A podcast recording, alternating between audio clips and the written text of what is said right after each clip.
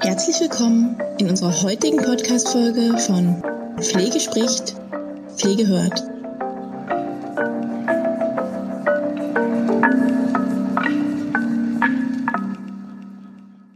Hallo und herzlich willkommen zu unserer heutigen Podcast-Folge.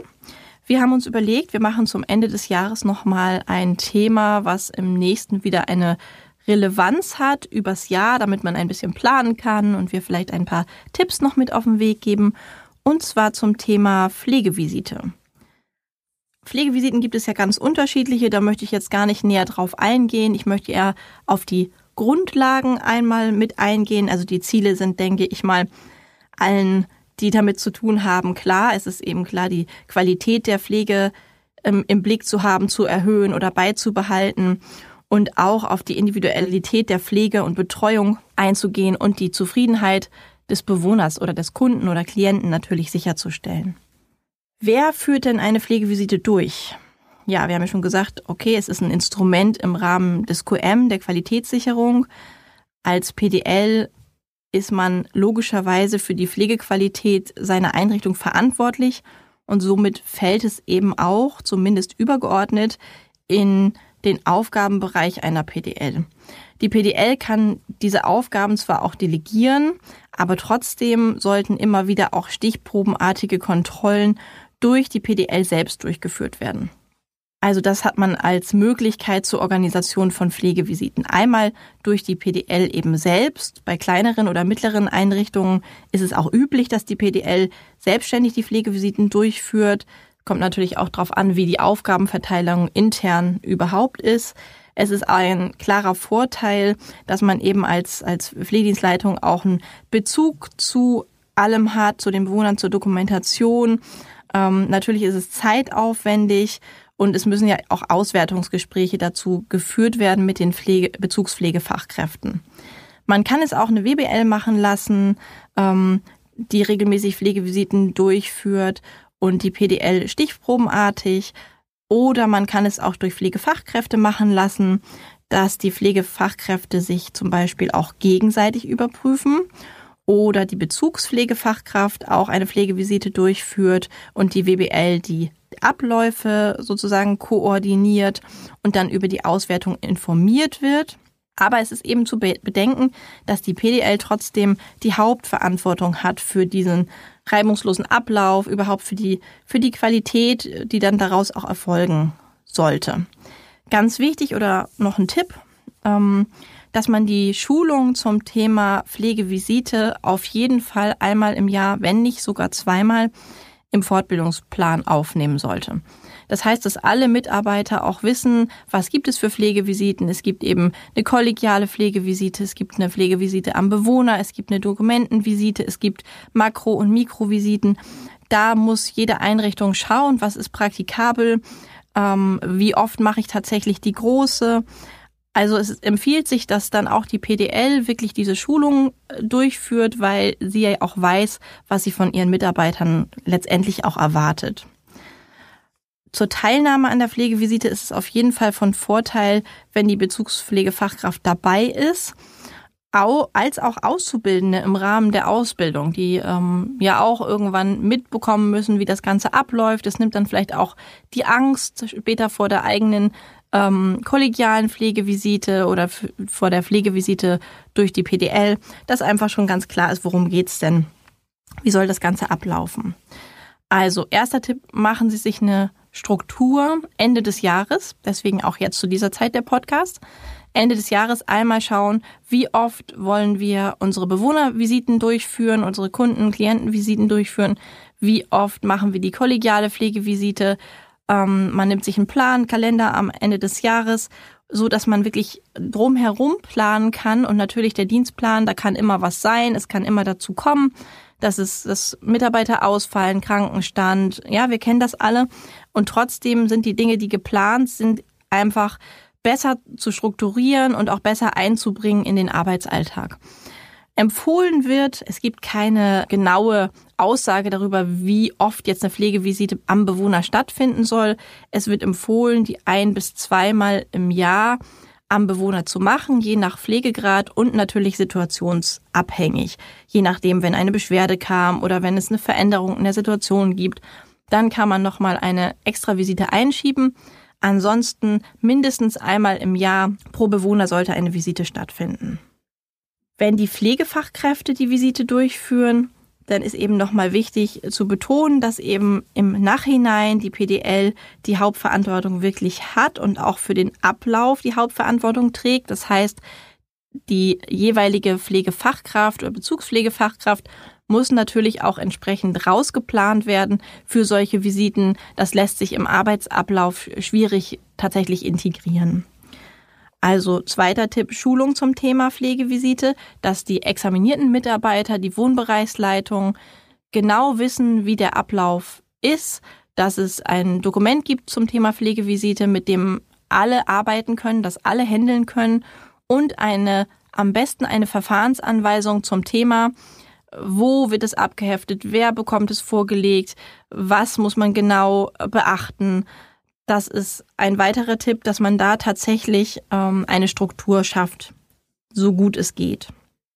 Mindestens zweimal jährlich beziehungsweise mindestens einmal jährlich visitieren und bei wichtigen Anlässen wie zum Beispiel Beschwerden. Aus zeitlichen Gründen kann man eben aus unterscheiden zwischen einer großen und einer kleinen Visite. Und die Grundlage für die große Visite ist auf jeden Fall immer eine, die angelehnt ist an die MDK-Prüfanleitung. Die kleinen Visiten, die können zwischendurch durchgeführt werden und hier sollte der Schwerpunkt auf Zustand und Wohlbefinden des Bewohners liegen, mit natürlich an allererster Stufe der Zufriedenheit des Bewohners. Hier ist auch nochmal zu beachten, dass es nicht darum geht, etwas abzuarbeiten, sondern dass es tatsächlich um einen Austausch mit dem Bewohner steht und der auch im Mittelpunkt steht. Es geht nicht um eine Kontrolle der Arbeit der Kollegen, sondern es geht darum, okay, wie können wir denn unsere Qualität darstellen? Woran messen wir unsere Qualität? Wird unser Leitbild umgesetzt? Wie arbeiten unsere Mitarbeiter? Wie freundlich sind unsere Mitarbeiter? Wie fühlt sich der Bewohner grundsätzlich aufgehoben? Es gibt so viele Aspekte, die hier mit reinfließen, die weit über ein Abarbeiten hinausgehen. Der Bewohner wird natürlich informiert darüber und es gibt Bewohner, die das ablehnen. Wenn ein Bewohner das ablehnt, ähm, dass eine Visite bei ihm durchgeführt wird, dann müsste man das sich von diesem abzeichnen lassen. Die Pflegedoku kann man ja trotzdem visitieren. Da kann man eben trotzdem schauen, okay, wie stellt sich das dar? Stimmt das Bild überein mit dem, was ich vorgefunden habe beim Bewohner oder mit dem, wie ich ihn sehe? Ähm, letztendlich, wenn der Bewohner das ablehnt und ich lasse es mir gegenzeichnen, gegebenenfalls vom Betreuer auch gegenzeichnen, dann ist das Ganze auch in Ordnung. Ich habe schon gesagt, als dritten Tipp, die Durchführung einer Pflegevisite sollte man auf jeden Fall in der Einrichtung auf irgendeine Art und Weise standardisieren. Das heißt, ihr haltet fest, wer führt wie oft eine Pflegevisite durch, ähm, wie geht man dann mit den erlangten Informationen um und wie ist der Ablauf für eine richtige ausführliche Visite. Man könnte den Ablauf vielleicht so gestalten, dass man sagt, der erste Schritt ist, dass ich die Unterlagen alle vorbereite, die man benötigt für die Visite, also die Pflegedoku, Protokolle, äh, alte Dokumente, Krankenhausunterlagen, was auch immer man dazu braucht. Und die Pflegevisite an sich, die notiert man dann auf einem vorgefertigten Protokoll. Das hat ja jede Einrichtung ähm, selbst und entscheidet, mit welchem man am besten arbeiten kann. Dann geht es darum, den Bewohner zu begutachten oder den Kunden oder Klienten, je nachdem, wo wir uns befinden und das Augenmerk zu legen auf klassische ähm, Aspekte wie Haut, wie Dehydrationsanzeichen, Inkontinenzversorgung, ähm, so die klassischen, wie gepflegt ist der Bewohner, wie fühlt sich der Bewohner gerade auch bei Demenzerkrankten, wie scheint das Wohlbefinden des Bewohners ausgeprägt und hier nicht vergessen, tatsächlich den Bewohner auch tatsächlich um ein Einverständnis zu fragen. Dann gibt es einen Schritt, da könnte man sagen, das ist eine konkrete Befragung des Bewohners, also nach seiner Zufriedenheit, wie, wie geht es ihm, wie fühlt er sich mit den Mitarbeitern, wie fühlt er sich mit dem Tagesablauf, ähm, ja, wie ist so das allgemeine Wohlbefinden in seinem Ort, wo er eben lebt. Im nächsten Schritt würden wir die Pflegedokumentation überprüfen. Also ist diese mit dem Ist-Zustand des Bewohners, ähm, ja, stimmt die überein oder korreliert die? Und da eben auch zu gucken, je nachdem, mit was man arbeitet, ob man mit der SIS arbeitet oder mit einer klassischen Pflegeplanung, ob Probleme und Risiken und Ressourcen auch erkannt wurden und ob auch wirklich ein individueller Maßnahmenplan äh, erstellt wurde in Bezug auf so spezielle Themen wie Schmerz oder Wunden nochmal auch diese Dokumentation hinzuziehen und gucken, ob der Verlauf auch nachvollziehbar ist. Das ist überhaupt ein wichtiges Thema, wenn ihr die Dokumentation kontrolliert, äh, kontrolliert die Einträge darauf, ob die wirklich einen roten Faden haben, ob zu erkennen ist, nicht ob er, ob es sozusagen lückenlos zwingend ist, sondern ob ein roten, roter Faden erkennbar ist. Es ist jetzt unwichtig, ob jetzt gestern eingetragen wurde oder vorgestern oder vor einer Woche. Wichtig ist nur, dass es aufeinander aufbaut und ganz klar erkennbar ist auch, ich kann erkennen, wie es meinem Bewohner geht und ich kann auch erkennen, dass etwas passiert ist. Das heißt, dass Maßnahmen gefolgt sind auf ein Problem. Wenn der Bewohner zum Beispiel verstärkt über Schmerzen klagt, dann müsste ich in den Einträgen danach dann eben auch lesen, was ist da passiert, haben sich die Schmerzen verändert, ähm, musste dann nochmal eine Maßnahme erfolgen. Das heißt, dieser Aufbau, dieser rote Faden, der ist ganz, ganz wichtig. Am Ende sollte dann ein Auswertungsgespräch stattfinden. Das heißt, wenn man die Pflegevisite erstellt hat, dann wertet man diese mit der Bezugspflegefachkraft aus. Das heißt, man geht Schritt für Schritt die Visite nochmal durch und erläutert eventuelle Auffälligkeiten und Defizite vielleicht auch. Am besten, man lässt sich die Pflegevisite dann auch unterschreiben von der entsprechenden äh, Fachkraft und gibt eine Kopie als Hilfestellung dann auch mit zu, zur Abarbeitung, wenn sich denn etwas ja, ergeben hat, was man nacharbeiten muss. Als PDL vielleicht nochmal ein Tipp. Ähm, es ist wichtig, am Ende des Jahres dann vielleicht eine Art Statistik zu erstellen, wenn man das denn kann. Wenn man es nicht kann, sollte man es vielleicht lernen. Also man eine Statistik erstellt, in der wirklich zu erkennen ist, ähm, gibt es Auffälligkeiten in der Pflegedokumentation, äh, dass man das auswerten kann im Rahmen einer Teamsitzung dann und auch entsprechende Maßnahmen auch einleitet. Wenn wir zum Beispiel das Thema haben Sturzprophylaxe oder auch Schmerz oder Dekubitusprophylaxe, wenn man da erkennt, dass das vielleicht fachlich nicht ganz korrekt ähm, behandelt wurde, dass man da dann die Defizite sich anguckt und dann umgehend daraus Rückschlüsse zieht und vielleicht eine Schulung organisiert zum Thema Dekubitusprophylaxe, Sturzprophylaxe, was auch immer. Also eine ganz ausführliche Pflegevisite, die sie als PDL oder die als PDL macht, die benötigt natürlich Zeit. Da muss man schon ein bisschen Zeit mit einplanen dass da auch ungestörte Gespräche stattfinden können, weil Zwischenfälle rauben dann die Zeit. Das heißt, umso besser man es eintaktet und umso besser man es ja strukturiert im Vorhinein, umso mehr wird das Ganze oder umso mehr kann das Ganze zur Routine werden und auch der zeitliche Aufwand, der wird dann Stück für Stück geringer.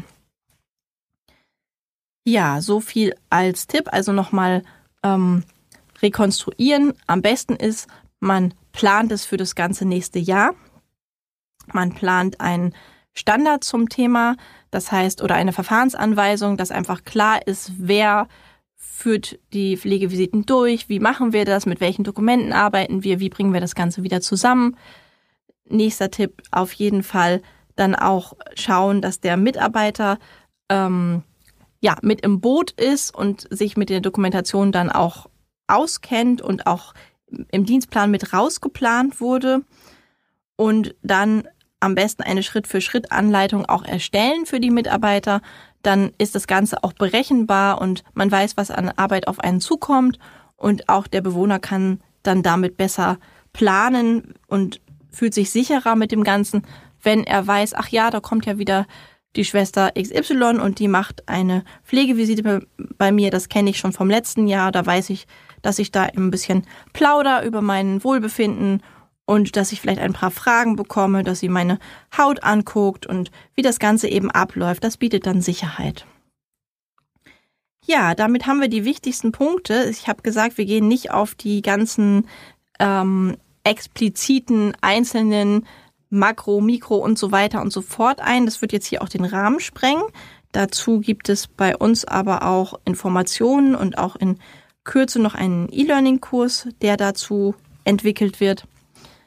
Aber hier so als, als Idee vielleicht auch gerade für die Leitungskräfte unter euch, okay, ich gucke schon mal, wir sind jetzt Ende des Jahres, wie kann ich das denn nächstes Jahr möglich machen?